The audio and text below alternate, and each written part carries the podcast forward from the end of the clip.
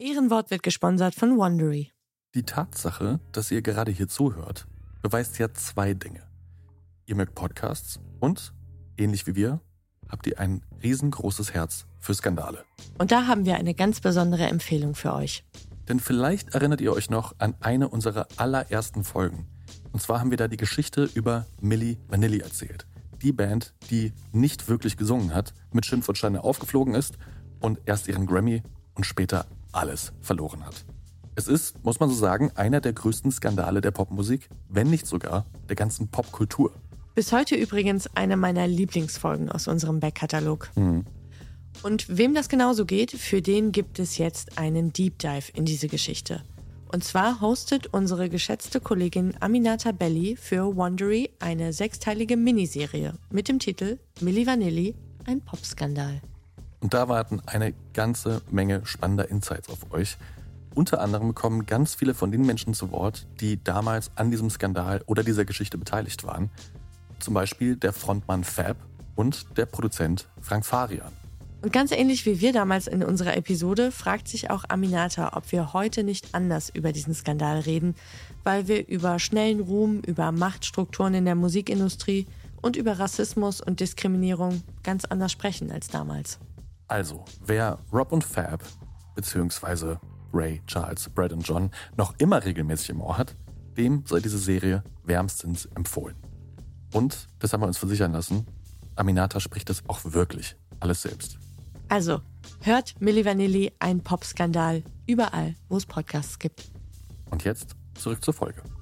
There's a mistake. Moonlight, you guys won Best Picture. Well, there were three of us in this marriage. Ich zitiere, Herr Präsident, mit Verlaub, Sie sind ein Arschloch. Und wenn die Frauen mit den Boys schlafen, dann müssen sie sich hier anfassen. Well, I'm not a crook. Does everybody remember our Nipplegate? Ich nehme diesen Preis nicht an. I did not have sexual relations with that woman. Wenn wir Freunde wären, dann müsstest du so einen Scheiß überhaupt nicht machen. Ich wiederhole, ich gebe Ihnen mein Ehrenwort. Herzlich willkommen bei Ehrenwort, ein Podcast über Skandale an diesem Ostersonntag 2023. Ich bin Fabienne. Und ich bin Jakob. Und unabhängig davon, ob ihr heute das Osterfest begeht oder nicht, erzählen wir euch heute eine skandalöse Geschichte. Vielmehr, Jakob erzählt euch diese Geschichte. Ich habe keine Ahnung, worum es geht.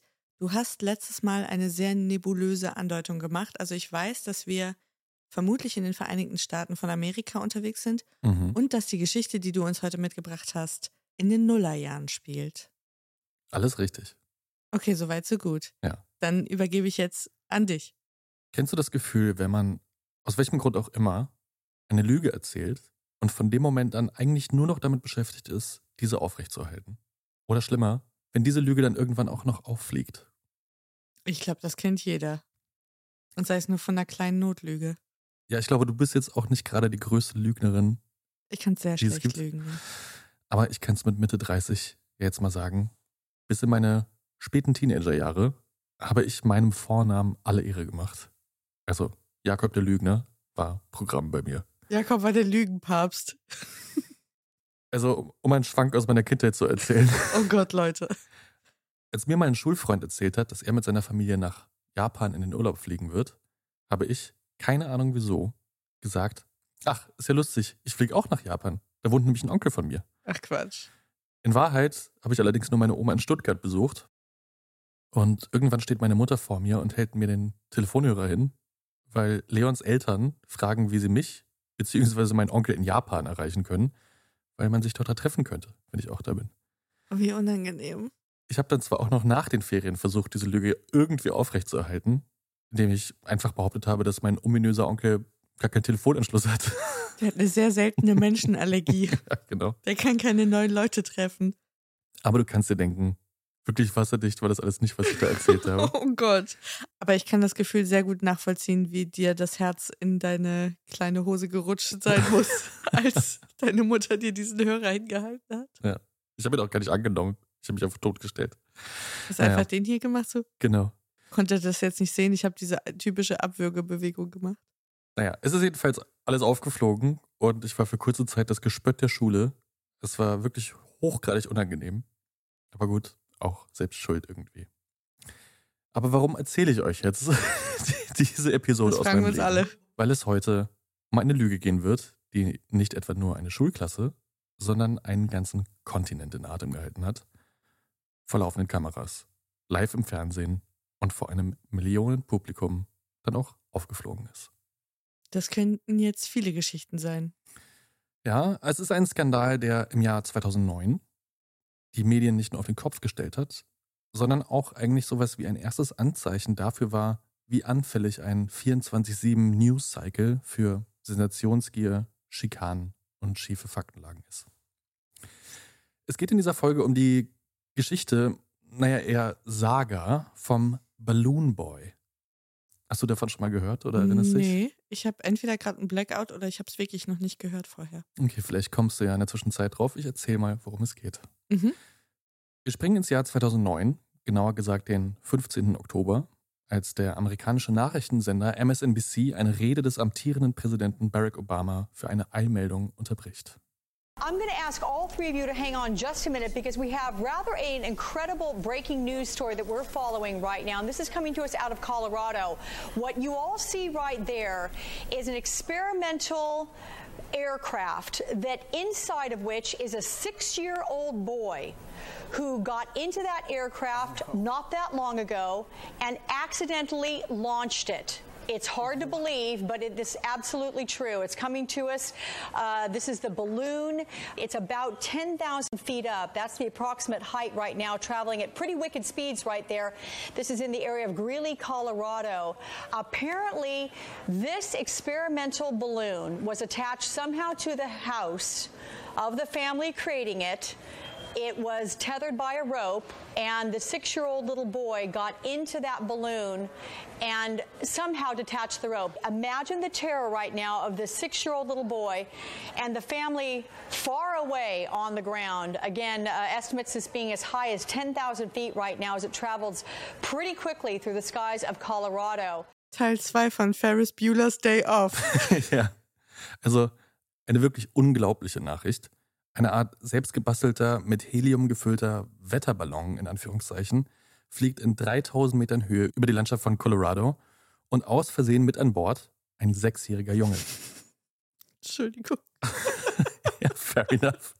Ich habe dir auch mal ein Bild von dem Ballon mitgebracht, denn man stellt sich im ersten Moment wahrscheinlich eher so eine Art Fesselballon oder sowas vor. Hätte ich jetzt auch gedacht, so ein Heißluftballon oder so.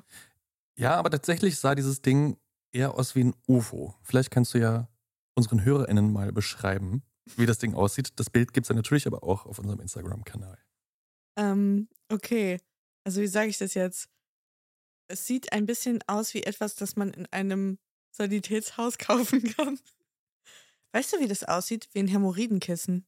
Also es sieht wirklich aus wie ein Kissen. Es sieht auch jetzt nicht wahnsinnig tacky aus oder raffiniert. Es sieht wirklich einfach aus wie ein Objekt, das aus so einer Plastik- oder Alufolie Es ist mit Aluminium überzogen, genau. geschweißt wurde. Und es sieht aus wie der Kopf von einem Pilz, ehrlich gesagt. Mhm. Und unten ist sowas dran. Ist es, ja, könnte ein Korb sein, ist aber auch in dieses Aluminium mit eingefasst. Also es ist 1A Hämorrhoidenkissen. ja. Mehr fällt mir dazu nicht ein. Also wenn ihr es auch sehen wollt, ich, Case closed. ich verlinke das Bild für alle in den Shownotes, sonst wie immer bei Ehrenwort Podcast auf Instagram. Also geschweißt wurde nichts, das kann ich schon mal sagen. Es war schon ein Ballon, also nichts mit Metall, es war nur mit einer Alufolie überzogen. Mhm. Und ja, ist jetzt in 10.000 Fuß, aka 3.000 Metern Höhe in der Luft. Und angeblich ist ein sechsjähriger Junge auch mit an Bord. Innerhalb von Minuten geht jetzt jedenfalls diese Nachricht um den halben Kontinent. So ziemlich jeder amerikanische Nachrichtensender berichtet live über den Vorfall, unterbricht das Programm und begleitet medial diese ja konzertierte Rettungsaktion der Behörden. Die Armee entsendet mehrere Helikopter, auf dem Boden rasen Homeland Security, die örtliche Polizei und mehrere Rettungsdienste mit einer Autokolonne über die Straßen, die Acker, die Maisfelder. Und die Luftfahrtbehörde, die leitet den gesamten Flugverkehr um vom gesamten Bundesstaat. Es herrscht eine riesige Aufregung um diesen sechsjährigen Jungen an Bord des Ballons und die Fernsehkameras halten nonstop drauf. Fox News, MSNBC, CNN, CBS, ABC, Sky News, Associated Press, alle sind mit Kamerateams, eigenen Helikoptern und Dutzenden ReporterInnen vor Ort. die Familie, Nachbarn, Verwandte, Bekannte, Wissenschaftler, Luft- und Raumfahrtexpertinnen. Was nicht bei drei auf den Bäumen ist, wird für ein Interview, eine Meinung, ein O-Ton vor die Kamera gezerrt. Hilfe. Und auch im Internet und in den sozialen Medien berichten Nachrichtenseiten und Blogs in Echtzeit über den Vorfall. In Foren und Kommentarspalten werden die Überlebenschancen des Jungen ausgerechnet. Es werden Memes gebastelt, Witze gemacht, Theorien ausgetauscht. Und Balloon Boy ist an diesem Tag der meistgesuchte Begriff auf Google. Weltweit. Oh mein Gott. Und Grund zur Sorge gibt es genug. Denn niemand weiß genau, wie lange sich der Ballon in der Luft halten wird. Hinzu kommt, dass die Temperaturen in dieser Höhe extrem niedrig sind. Das Kind droht also auch zu erfrieren, wenn es nicht schon runterfällt. Gleichzeitig sorgen die Winde für eine Fluggeschwindigkeit von fast 50 Kilometern pro Stunde, also das ist kein Scherz. Und auch wenn der Ballon zwar aussieht wie ein Raumschiff, ist er, weiß Gott, nicht für einen bemannten Flug gebaut. Er könnte jederzeit kippen oder abstürzen. Und selbst wenn alles halbwegs gut geht und der Ballon auch sanft zur Erde gleitet, dann sind da auf dem Weg noch Stromleitungen, Telefonmasten, hartes Terrain. Ja, kurz gesagt, es ist ein handfestes Drama, das sich da live vor den Augen Amerikas abspielt. Was wissen wir denn über diesen Jungen und über seine Familie? Alles, was man zu diesem Zeitpunkt weiß, ist, diese Familie hat diesen Ballon in Eigenregie gebaut als Experiment, Wissenschaftsexperiment. Und sie wollten ihn eigentlich nur ein bisschen steigen lassen, so ein paar Meter, Mhm. um ihn auszutesten. Und irgendwie soll dieser Junge da reingeklettert sein. Und der Ballon hat sich losgerissen und jetzt fliegt er durch die Gegend. Also ein ganz normaler Samstag in Colorado. genau. Man baut einfach im Garten ein unbekanntes Flugobjekt, plötzlich sitzt das eigene Kind drin und die Leinen sind los. Wer kennt's nicht? Wer kennt es nicht? Ist Ja. den besten Familien schon passiert. Also irgendwann beginnt dieser Ballon langsam aber sicher an Höhe zu verlieren. Und nach nicht ganz zwei Stunden landet dann dieses silberfolierte Flugobjekt halbwegs sanft auf einem Feld, nicht unweit vom Denver Airport. Mhm. Mehrere Helfer stürzen auf den Ballon zu, sichern ihn am Boden und suchen sofort nach dem Jungen. Doch von dem ist keine Spur. Und es herrscht Panik. Denn gut möglich ist, dass er entlang des Fluges aus dieser kleinen Kapsel unterhalb des Ballons gestürzt ist. Und aus der Rettungsaktion wird jetzt eine mehrstündige Suchaktion, die sich über die gesamte Flugbahn von knapp 100 Kilometern erstreckt. Oh, weia. Es ist Viertel nach vier, als die nächste Einmeldung über die Fernsehbildschirme flackert. Der Junge wurde gefunden. Und zwar in der Garage des Familienhauses. Dort hat er sich scheinbar zunächst in einem großen Karton versteckt und ist dann darin eingeschlafen. Und von der ganzen Aufregung hat er scheinbar überhaupt nichts mitbekommen. Seine Eltern, die Geschwister, die ganze Nation atmet auf. Ende gut. Alles gut. Das Kind hat auch den Schlaf des Gerechten geschlafen. Aber wie du dir denken kannst, ist für die News-Teams von CNN und Co. die große Story dann noch lange nicht vorbei. Mhm. Jeder Sender will jetzt ein Exklusivinterview mit der Familie und natürlich auch mit dem Jungen, der so lange im Ballon vermutet wurde, Falcon Heaney, der Balloon Boy. In die Geschichtsbücher geht allerdings nur eines dieser Interviews ein, und zwar das von CNN. Noch am selben Abend befragte Journalist und Nachrichtenmoderator Wolf Blitzer die Familie in einem Live-Interview für die Sendung Larry King Live. Da hören wir jetzt mal rein. And Falcon was really in the garage this whole time. Uh, uh, I don't know if Falcon can hear me, but was he? Because I know at some point he fell asleep in that garage, but he was hiding out because he thought you were going to punish him for something that happened earlier in the day. Uh, did he hear anything? Did he hear you screaming out "Falcon, Falcon"? Uh, he's, he's asking Falcon, did you hear us calling your name at any time? You did? You did? Why didn't you come out? You guys said that um, we did this for the show. Man, No. you didn't um, come out? No. Habe ich das richtig verstanden, dass das Kind gesagt hat, you said you did this for the show? Genau.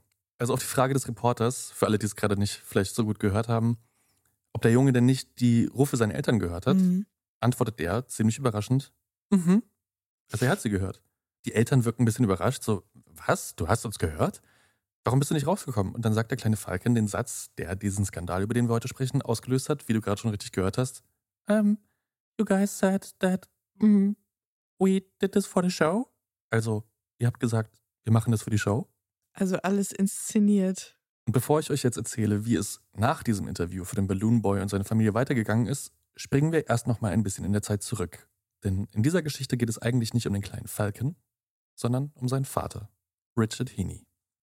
Richard Heaney ist, wie sage ich das jetzt am besten, exzentrisch.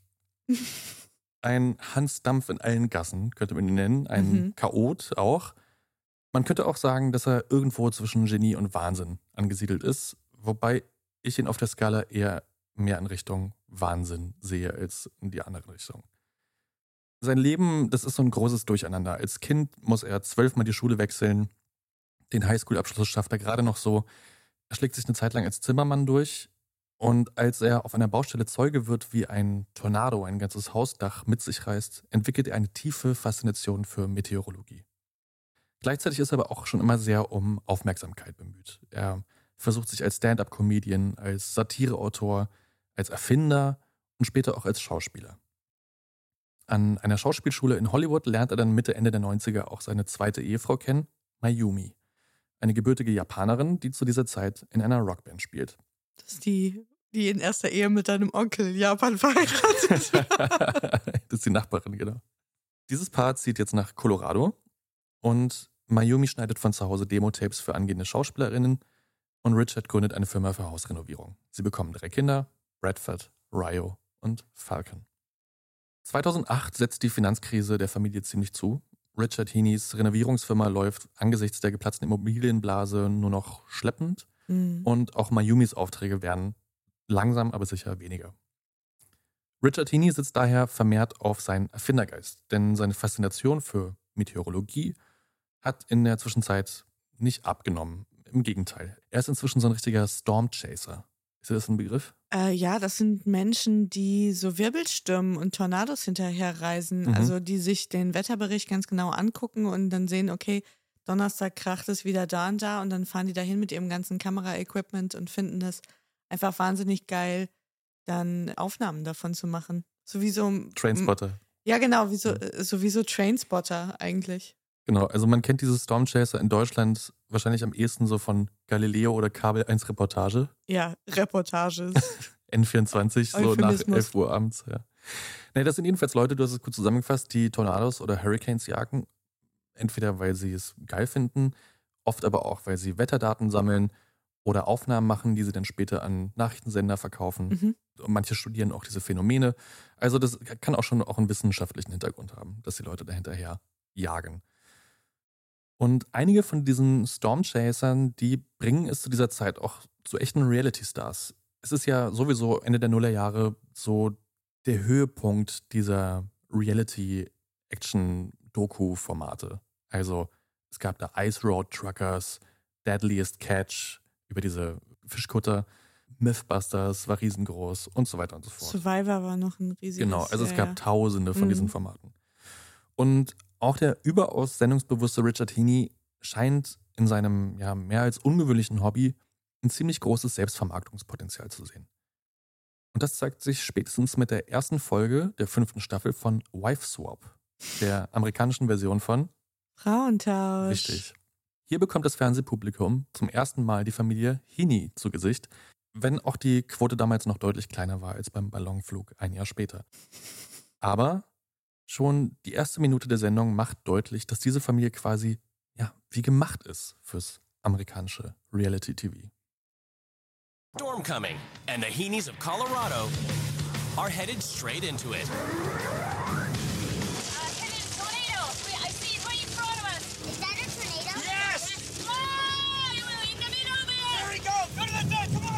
Storm chasing has been always my dream. Every morning we get up, we're checking storms. Midday, we're checking storms. Afternoon, checking storms. Have my kids sleep in, then close for the next day. So whenever storm chasing happens, you know, they're ready to go.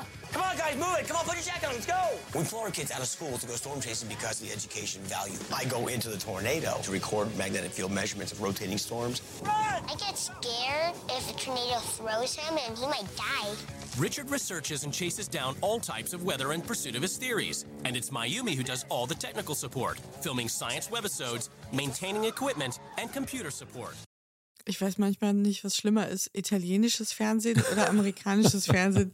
Ich fühle mich einfach die ganze Zeit nur angeschrien. Ja, absolut.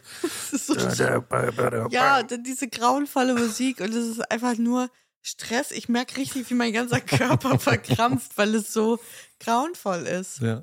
Also das heißt, da ist jetzt irgendeine arme Frauentauschkandidatin in diese verrückte Stormchaser-Familie Genau. geworfen worden und die Kinder erzählen mit glühenden Augen, sie werden von Fatih aus der Schule geholt. Jetzt gehen wir wieder einen Tornado jagen und haben aber gleichzeitig auch ein bisschen Angst, dass ihr Dad das nicht überlebt, finden es aber auch ein bisschen geil. Genau. Aber du kannst dir denken, also für so einen Reality-TV-Kanal ist das gefundenes Gold. Ja, kannst du dir nicht besser backen, ja, stimmt. Ja, und auch Richard Heaney gibt sich in dieser Sendung jetzt quasi als sowas wie ein cholerischer Daniel Düsentrieb. Also ein Erfinder, auch ein Schreihals und irgendwo auch ein Freigeist, der seinen Kindern keine Regeln setzt und durch Raketenbau und waghalsige Experimente für Wissenschaft begeistern will. Aber natürlich sind Sendungen dieser Art auch für solche Inszenierungen gemacht. Da wird dann ja auch eher nochmal durch die Redaktion und Schnitt noch eine Schippe draufgelegt, als das jetzt irgendwie heruntergespielt wird oder so.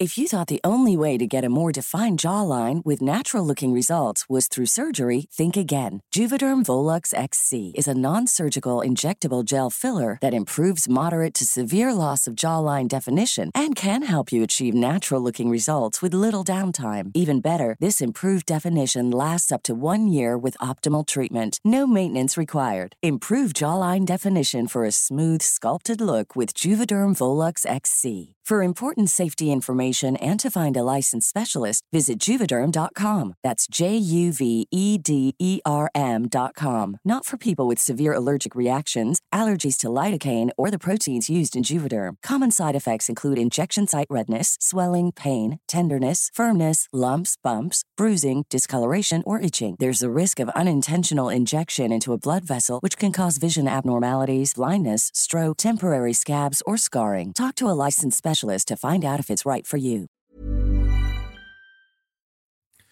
Wie dem auch sei, die Hinis kommen beim Fernsehpublikum so gut an, dass sie Anfang 2009 vom Wife-Swap-Publikum für eine Jubiläumsfolge erneut ins Programm gewählt werden.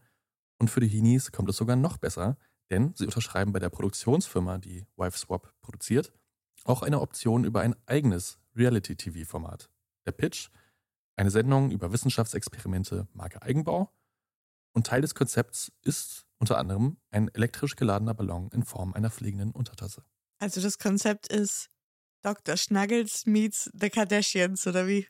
Was ist der Dr. Schnuggles? Kennst du nicht Dr. Schnuggles? Noch nie gehört. Dr. Schnuggles baut eine Maschine für uns? Noch nie in meinem Leben Oh, gehört. Das musst du gleich mal googeln. Mhm. Diese Bildungslücke schließen.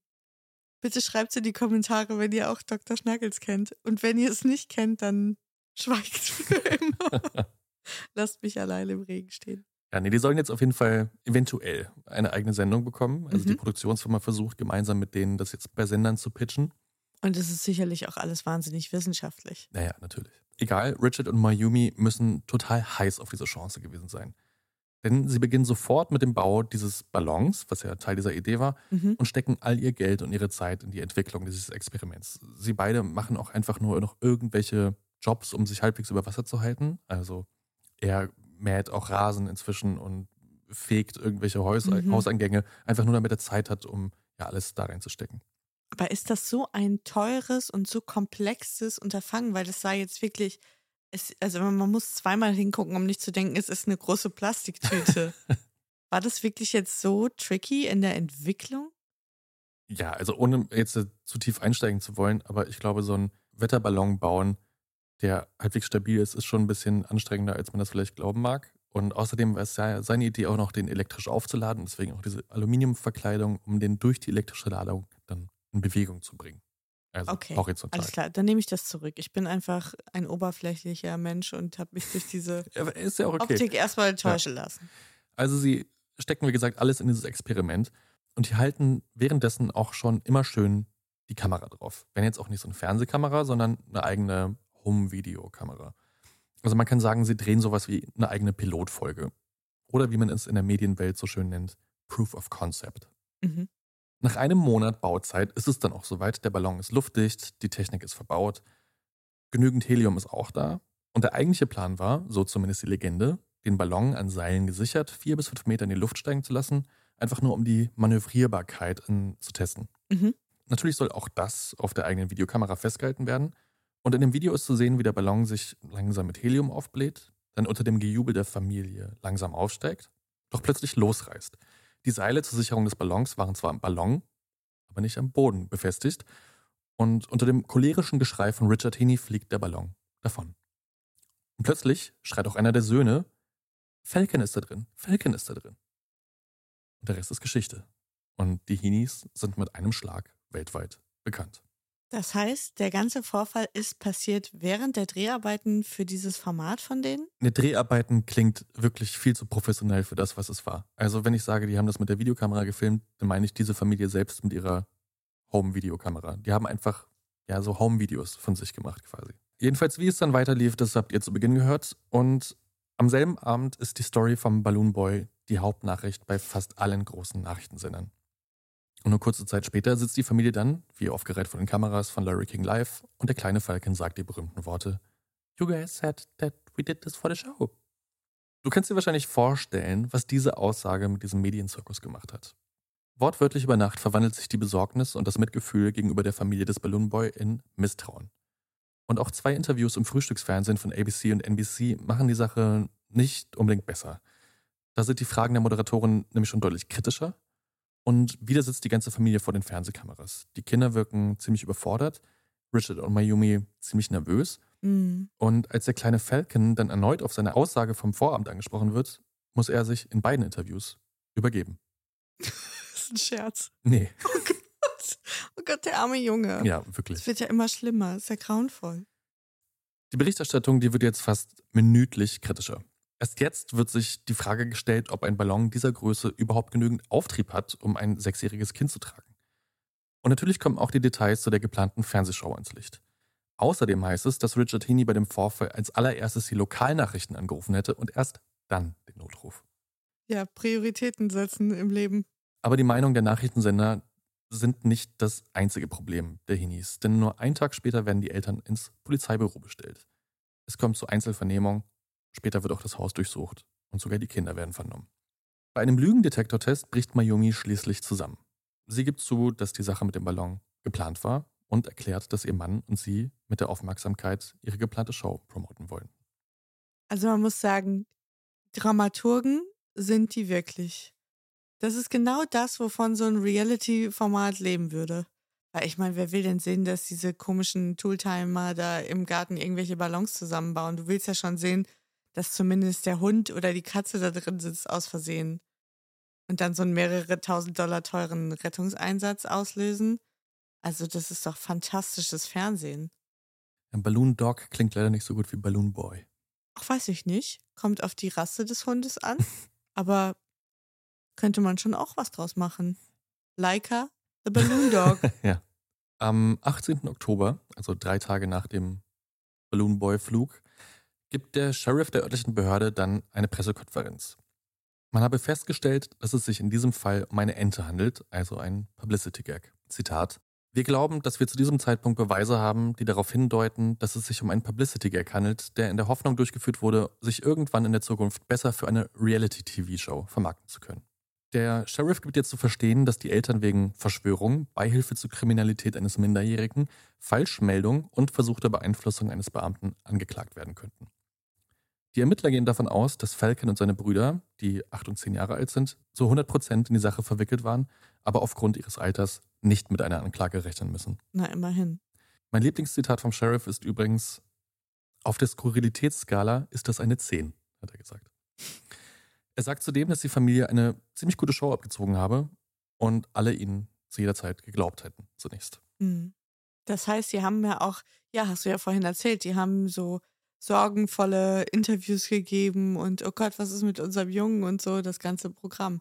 Also auch eine schauspielerische Leistung irgendwo, die man ja mal neidlos anerkennen muss. Wahnsinn.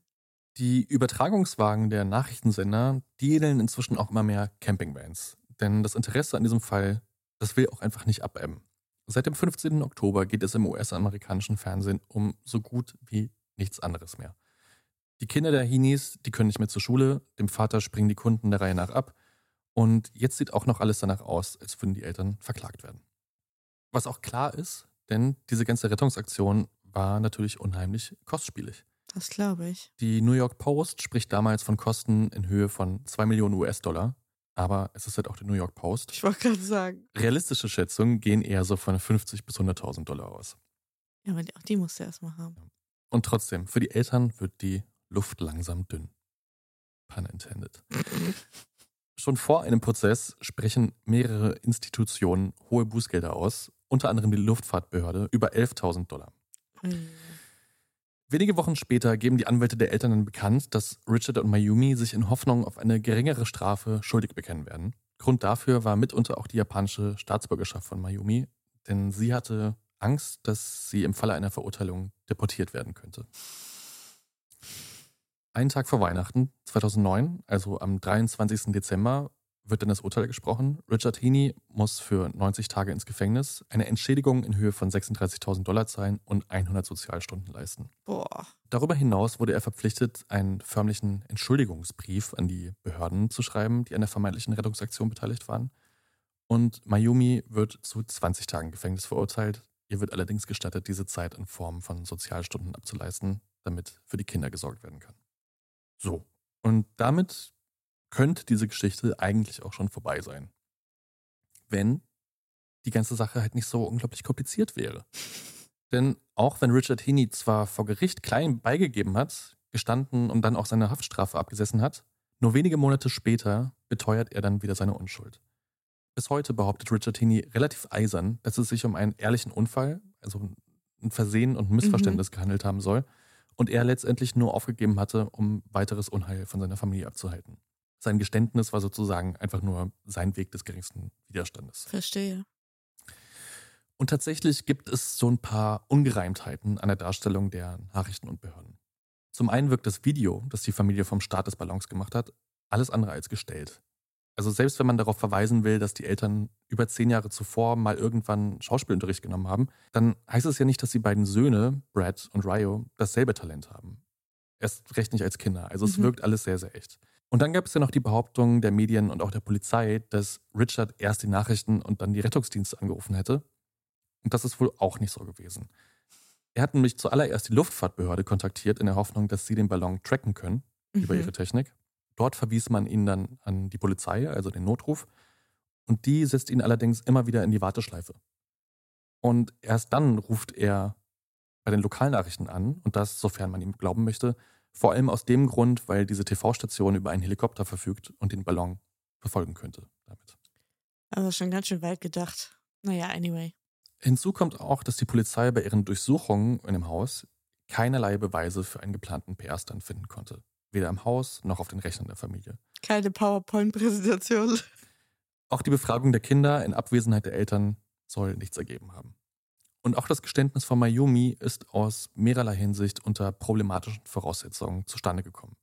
Zum einen spricht sie Englisch nicht fließend mhm. und soll auch nicht verstanden haben, dass sie das Recht auf einen Anwalt habe oder die Befragung zu jeder Zeit beenden konnte. Was nicht ganz unwesentlich ist. Nee. Und auch selbst als Richard die Ermittler um einen Anwalt für seine Frau gebeten hatte, blieb das ergebnislos. Der spätere Anwalt der Henis behauptet dann auch, dass Mayumi mit Deportation gedroht wurde, sollte es zu einem Prozess kommen. Mhm. Richard sah sich also wohl gezwungen, einen sogenannten Plea-Deal einzugehen, einfach um das Schlimmste zu verhindern. Mhm. Bis heute behauptet der Vater, von den Behörden und den Medien vorverurteilt worden zu sein.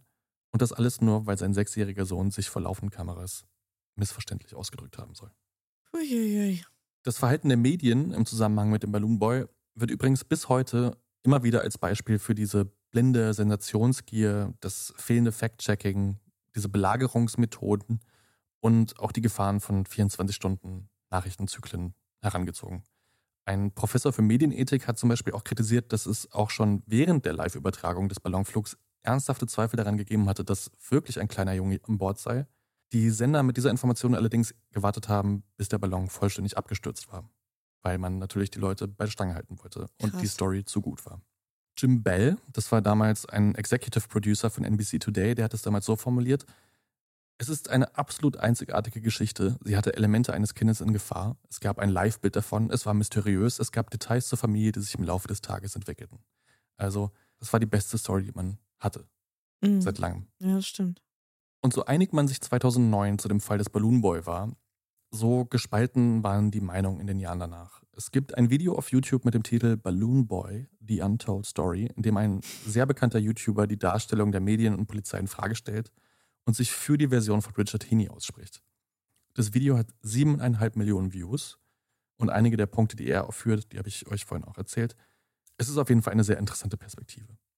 Sieben Millionen Views auf eine Geschichte, die schon so lange her ist. Also das heißt, das Interesse am Balloon Boy ist ja ungebrochen. Ja, der Balloon Boy war einfach auch 2009 das Meme des Jahres. Also es war riesengroß. Wo war ich denn 2009? Ich verstehe das überhaupt nicht. In der Schule wahrscheinlich. Ich habe fürs Abi gelernt, ja, habe Ja. ich auch gerade gedacht. Ja, das Video ist übrigens 2017 rausgekommen, also ganze acht Jahre danach. Wahnsinn. Zwei Jahre nach Veröffentlichung dieses YouTube-Videos und ziemlich genau zehn Jahre nach dem Balloon Boy-Spektakel ist ein Artikel im Lokalmagazin 5280 erschienen. Das eine wirklich großartige Reportage über das Leben der Heenies nach diesem Skandal ist. Und der Autor Robert Sanchez hat nicht nur die Familie mehrfach besucht und interviewt, sondern auch unglaublich gut zu dem Fall recherchiert. Unter anderem hat er sich von Mayumis Anwalt mit ihrer Zustimmung sämtliche Fallakten schicken lassen. Und darin finden sich auch ihre persönlichen Notizen aus dem Jahr 2009. Und aus dem lese ich jetzt zum Abschluss auch nochmal ein paar ausgewählte Stellen vor. Dann könnt ihr euch vielleicht alle selber ein Bild machen, wie das genau war. 27. April 2009. Mayumi schreibt, die Produktionsfirma hat in den letzten fünf Monaten fünf Absagen für die Reality-Show erhalten. Was können wir tun, um ihnen zu helfen? Sie werden kein Geld investieren, aber wir können unser eigenes Projekt machen. Dann können sie daraus ein One-Off machen. 1. Oktober. Richard hat eine Einkaufsliste erstellt. 2. Oktober. Wir haben das Intro des Projekts auf der Couch mit den Kindern aufgenommen. 3. Oktober. Wir haben angefangen, die fliegende Untertasse zu bauen und den Prozess im Haus gedreht, weil es schneite. 6. Oktober. Wir haben ein Video von Falcon, auf dem er sagt, ich will da rein. 7. Oktober. Abends hat mich Richard an die Geschichte von Lawn Chair Larry erinnert. Dann erwähnte Richard, was wäre, wenn Falcon sich für eine halbe Stunde versteckte und dann landet. Das könnte in der Zeitung von Fort Collins erwähnt werden. Falcon könnte sich im Keller in einem Schrank mit einem Safe verstecken. Lawn Chair Larry, das war übrigens ein Typ, der sich Anfang der 80er mit einem Gartenstuhl an mehrere Wetterballons gebunden hatte und damit 20 Kilometer durchs Land geflogen ist. Was ist denn mit diesen Leuten los? ja. So, zwei habe ich noch. 8. Oktober. Richard sagte, wir würden den dritten Test machen und dann aufhören. Deshalb dachte ich, er verhält sich so seltsam. Nachdem das Flugobjekt abgehoben hatte, wurde er total hysterisch. Weil er so hysterisch wurde, nahm ich es ernst. Nach dem Start wussten wir nicht, ob Falcon im Flugobjekt oder im Haus oder irgendwo war. 9. Oktober. Ich erfuhr, als wir unseren Anwalt besuchten, dass Richard zugab, in den Keller gegangen zu sein, um nach Falcon zu suchen, aber er war nicht da. Richard dachte wirklich, Falcon wäre am Flugobjekt. Hm, das heißt, so viele Jahre später tauchen ihre persönlichen Aufzeichnungen aus jenen Tagen auf, die ja erstmal den Verdacht nahelegen, okay, sie haben sich das wirklich als einen Stunt ausgedacht. Also sie haben ja zumindest den Gedanken schon mal erwogen, so zu tun, als wäre der Junge da drin und eigentlich ist er irgendwo im Haus versteckt. Und dann gab es ja wohl doch diesen Moment der Konfusion, wo keiner so richtig wusste, wo war der kleine Falcon jetzt abgeblieben. Genau, also so wie ich das lese, lag die Wahrheit irgendwo in der Mitte. Also ja, sie hatten das schon bewusst inszenieren wollen als Mhm. PR-Stand, aber der Junge war nicht da, wo sie dachten, dass er sei und man hat ihn wirklich nicht gefunden und es bestand dann zwischendurch wirklich die Sorge, dass er im Ballon ist. Diese Notizen, muss ich dazu sagen, hat sie dem Anwalt während dieser ganzen Prozesse zur Verfügung gestellt. Mhm. Später wird dann auch Richard darauf angesprochen, von diesem Reporter, der die gefunden hat, der sich dann erstmal zwei Tage nicht mehr meldet und dann später gemeinsam mit Mayumi nochmal bei dem Reporter anruft, Mhm. um dann irgendwie klarzustellen, nein, nein, sie hat das damals alles nur erfunden, um ihren eigenen Kopf aus der Schlinge zu holen. Also es ist bis heute nicht ganz sicher, ob das jetzt ein Versehen war, also eigentlich wirklich nur ein Experiment, ein guter PR-Stunt, der völlig aus Kontrolle gelaufen ist, oder irgendwas in der Mitte. Was ist denn deine Theorie?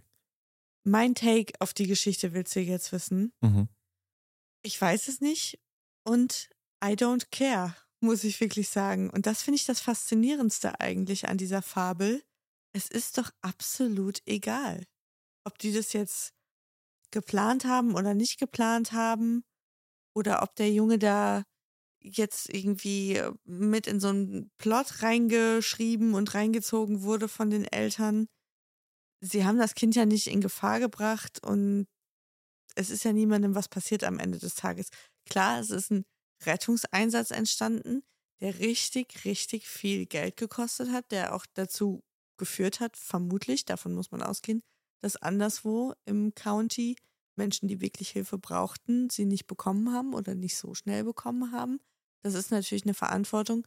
Für die müssen die Eltern gerade stehen und für die müssen die aber auch gerade stehen, ob das jetzt ein Versehen war oder keins.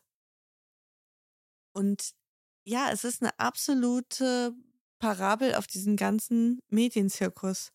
Wie kann man die Rede des mächtigsten Mannes der Welt unterbrechen für so eine Nichtgeschichte? Es ist wirklich peinlich und dass dann, dass das nicht abebbt, auch Tage später nicht und dass da ein Interesse noch Jahrzehnte später da ist. Ich kann das überhaupt nicht nachvollziehen. Das entzieht sich jeder Kenntnis. Wenn die sich das ausgedacht haben, das ist das Einzige, was ich noch dazu sagen möchte, wenn die sich das ausgedacht haben, dann muss man wirklich gucken, sollten die Leute nicht eine eigene Produktionsfirma gründen für Reality-TV-Formate, weil es steckt ja offenbar sehr viel Talent in ihnen. Die Geschichte an sich ist ja geil. Also die verstehen ja die Logik dieser Formate auf jeden Fall gut. Auf der anderen Seite muss man auch sagen, muss man denn in seinen ganzen, ja, Wunsch nach, was ist es, Aufmerksamkeit, nach Ruhm, nach schnellem Geld, nach TV-Minuten seine eigenen Kinder mit reinziehen? Das ist ein bisschen schwierig. Ja, also weswegen auch heute noch über diesen Fall gesprochen wird, immer wieder, ist, dass dieses Jahr 2009 oder diese Jahre um 2009 herum immer so als Kipppunkt der amerikanischen Nachrichtensender gewertet werden, Mhm. als es wirklich nur darum ging, okay, 24-7 Nachrichten, also nicht wie bei uns, dass halt mal die Tagesschau läuft, sondern so Nachrichtensender, die morgens bis abends Nachrichten senden, du einfach eine unglaubliche Gier nach Content hast. Und Irgendwas muss passieren. Genau, die ganze Zeit. irgendwas muss passieren. Ja. Das ist ja genauso, wie wenn Verfolgungsjagden sind oder sowas. Dann hast du in Amerika immer diese Bilder von Helikopteraufnahmen, die dann quasi wie so Fußballspiele live kommentiert werden. Und es gibt diesen ganzen Mitschnitt von MSNBC, den sie damals gesendet haben, zwei Stunden lang diesen Flug begleitet haben, nonstop im Hauptprogramm. Und niemand weiß irgendwas, außer da fliegt ein Ballon und es heißt, dass da ein Junge mit an Bord ist. Und dann werden irgendwelche ExpertInnen angerufen. Ja, kann es denn sein, dass da das Helium ausreicht? Dann wird Wetterfrosch angerufen. Hm, Kann es sein, dass da ein Blitz einschlägt? Und du, du versuchst einfach nur das Programm zu füllen. Irgendwie, ohne irgendwas zu wissen. Aber darf ich dich mal was fragen? Hast du schon mal als Zuschauer vor so einer Sendung gesessen? Ich meine, es gibt ja auch Beispiele aus dem deutschen Fernsehen oder aus der deutschen TV-Geschichte, wo das so war. Kennst du das? Jetzt mal 9-11 auf Seite, ja, aber kennst du das, wenn du dir die ganze Zeit was reinziehst und du merkst so richtig, keiner weiß was, es hat auch keiner was zu sagen, niemand kann was beitragen, es gibt keine Situation, es muss einfach nur Strecke gemacht werden. Ja, klar. Es gibt doch nichts, was eine größere Abschaltgarantie ist, oder? Ich persönlich verstehe das überhaupt nicht. Ich wäre nach zehn Minuten weg. Ja, nee, da hast du wahrscheinlich total recht. Also, weil wenn man es hart auf hart nimmt, dann ist es halt einfach nur ein silberner Ballon, der durch die Walachei fegt. Ja, es ist fliegt. wie wenn in Japan bei deinem Onkel ein Sack Reis umfällt. Genau. Aber genau das wird eben kritisiert in diesem Fall. Also, dass es Non-Stories sind, die aufgepumpt werden zu Leads in diesem Moment. Ja? Also zu, zu Hauptgeschichten. Und man nichts weiß und einfach nur quatscht und Theorien anstellt und es nicht mehr um Faktenlagen geht, sondern um Vermutungen, um Gefühle. Also auch wenn man sich diesen, diese eine Minute anhört, die ich am Anfang eingespielt habe. Ich glaube, da sagt sie fünfmal Little Six-Year-Old Boy. Ja, ja, weil es gar nichts anderes zu berichten Nee, und gibt. auch wenn man das einfach emotionalisieren will. Ist auch klar, weil wenn man sich dieses Zitat von diesem Executive Producer von NBC anhört, also das ist gefundenes Gold. Da ist ein silberner Ballon und es könnte sein, dass ein Junge drauf ist und oh Gott, oh Gott, oh Gott. Das ist eine mega geile Meldung, jetzt mal so aus Nachrichtenwerttheorie gedacht, aber gleichzeitig kannst du doch damit nicht einen Nachmittag bestreiten oder geschweige denn einen ganzen Abend. Ja. Und das ist das, was mich wirklich mal interessieren würde, ob das zuschauerinnenmäßig wirklich gut funktioniert. Diese das kann ich dir sagen in Fernsehen. diesem Fall. Oh, komm, give it to me. Die Quoten haben sich bei allen Sendern, die es nonstop gebracht haben, verdoppelt an diesem Tag. Das gibt's doch gar nicht. Also Fox, MSNBC, CNN waren doppelt so hohe Quoten wie sonst im Durchschnitt zu dieser Zeit. Also fliegen die Leute so ein bisschen wie die Honigbienen dahin, wo sie das Gefühl haben, hier muss ich dranbleiben, weil sonst verpasse ich irgendwas. Hier passiert gerade irgendwas, was aufregend ist oder. Genau, und es, es war halt auch diese, dieses Phänomen, es ist eine absurde Geschichte, es ist irgendwie emotional, weil es könnte sein, dass da ein sechsjähriger Junge drauf ist und man will irgendwie wissen, was passiert. Wie gesagt, es war der meistgesuchte Begriff auf Google an diesem Tag. Auf Twitter, Facebook war Balloon Boy Nummer eins. Also es, es war schon eine Meldung, ja. Aber dass es danach eben nicht abgeappt hat, ist ja auch noch ein Teil dieser ganzen Geschichte. Mhm. Das ist, weil das kann ich noch irgendwie verstehen. Es ist ein ab absurdes Happening, ja, dass da so ein Mhm. silberner, selbstgebauter Ballon durch die Gegend flattert mit einem Jungen an Bord und man unbedingt wissen will, was wird jetzt daraus und kommt er heil an oder nicht. Ich glaube, das ich argumentiere zu sehr jetzt auch aus der Perspektive von jemandem, der ja die ganze Zeit wusste, das ist eine, Ja, eine. Finte. genau. So, aber ja. Aber dass es eben danach noch weiterging über Tage und Wochen und es Mhm. immer wieder im Hauptprogramm war und immer wieder Hauptmeldung war, wurde dann später auch so interpretiert, unter anderem, das kann man teilen oder auch nicht teilen, diese Meinung oder Haltung, ist, dass diese Nachrichtensender auch einfach abgefuckt waren, dass sie diesem, dieser Ente aufgesetzt sind und dann halt ihre Macht ausgeübt haben, um jetzt da einfach äh, sich zu rächen. Ja, daran musste ich auch denken, ob das nicht so eine Sunken Cost Fallacy ist, dass man irgendwie sagt, okay, wir sind da mit dem ganzen Ü-Wagen hingefahren und unserem ganzen Team und es war so teuer. Jetzt müssen wir aber wenigstens noch irgendwie einen Spin-off produzieren, weil sonst hat sich das hier überhaupt nicht Mhm. ausgezahlt für uns. Das kann schon sein. Die wichtigste Frage ist doch, was macht der kleine Falcon heute und wie geht's seiner Familie? Und gab es mal so ein 25 Jahre Balloon Boy Special auf äh, CBS This Morning oder Good Morning America oder so, so wie 20 Jahre Pretty Woman oder so. Also 2019 hat sich das ja zehn Jahre gejährt. Mhm. Da gab es dann einige von diesen Geschichten, 10 Years later. Es gab auch zwischendurch immer mal wieder Berichte über die, also Richard Heaney hat auch danach nicht unbedingt seinen Traum aufgegeben, im Fernsehen oder in den Medien stattzufinden. Mhm. Die Brüder haben zusammen eine Band gegründet, die Heaney Boys. Das war so eine Metal-Band. Einer der ersten Songs hieß Balloon Boy No Hoax. Der Vater hat sich dann als Manager versucht und äh, die durch das halbe Land geschickt auf so Oh einer man. improvisierten Tour. Jetzt sind die Jungs alle erwachsen, fahren Dirtbike und helfen ihrem Vater bei den Renovierungsarbeiten. Seine Kunden sagen, er macht seinen Job sehr gut.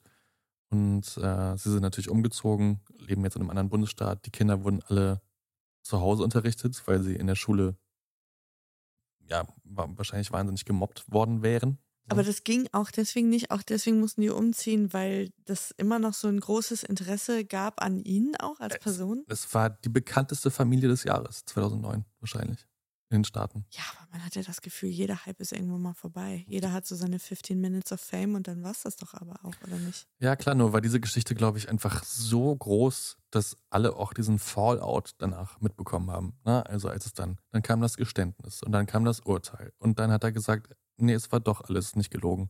Und dann hieß es doch, es war gelogen. Und es war so ein Krimi, der nie, der nie aufgehört hat. Es immer irgendwas Neues kam und es immer wieder gebracht worden ist von den Nachrichten und dadurch ist es nie abgeebbt. So. So schnell jedenfalls nicht.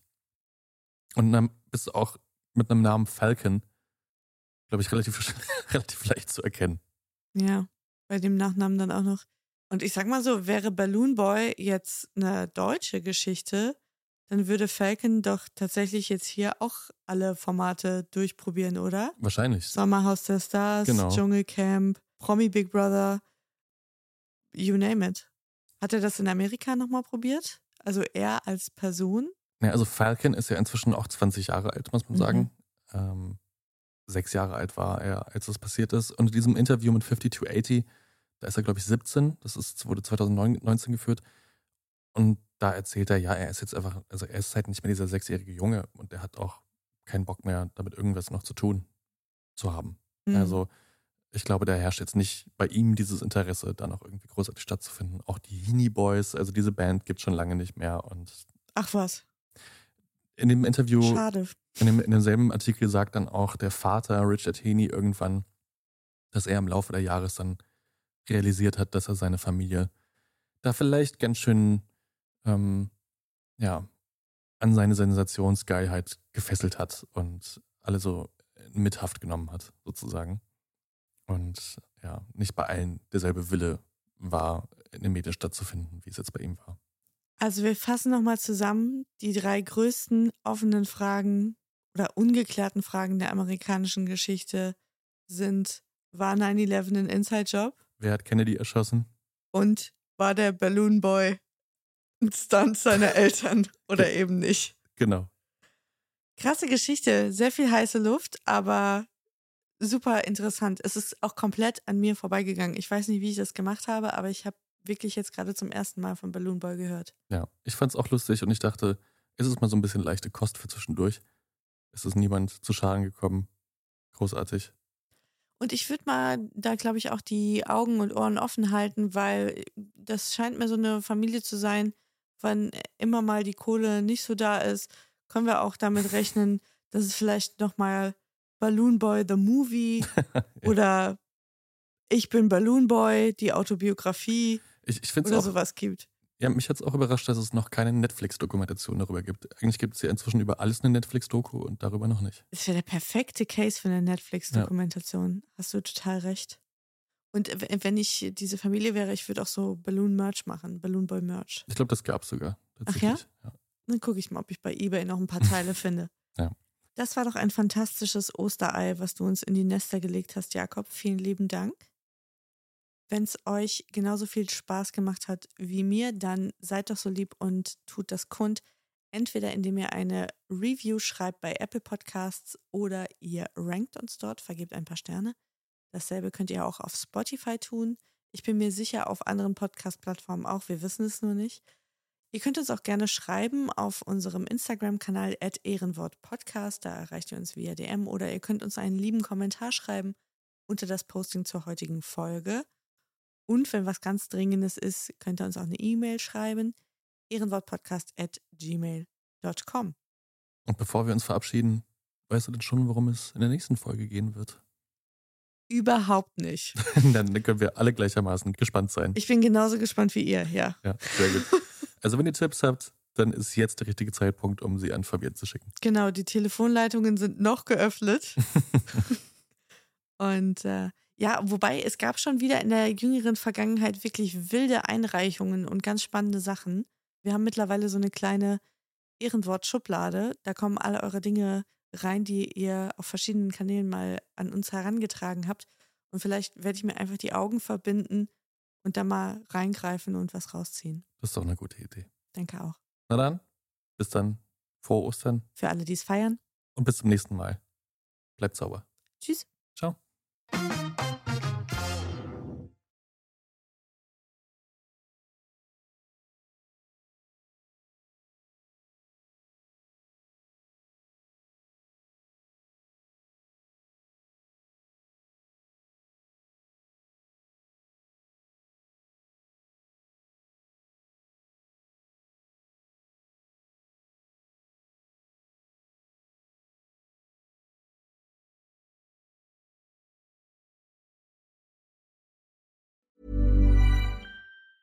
Planning for your next trip? Elevate your travel style with Quince. Quince has all the jet setting essentials you'll want for your next getaway, like European linen, premium luggage options, buttery soft Italian leather bags, and so much more. And is all priced at 50 to 80% less than similar brands. Plus, Quince only works with factories that use safe and ethical manufacturing practices. Pack your bags with high-quality essentials you'll be wearing for vacations to come with Quince. Go to quince.com/pack for free shipping and 365-day returns.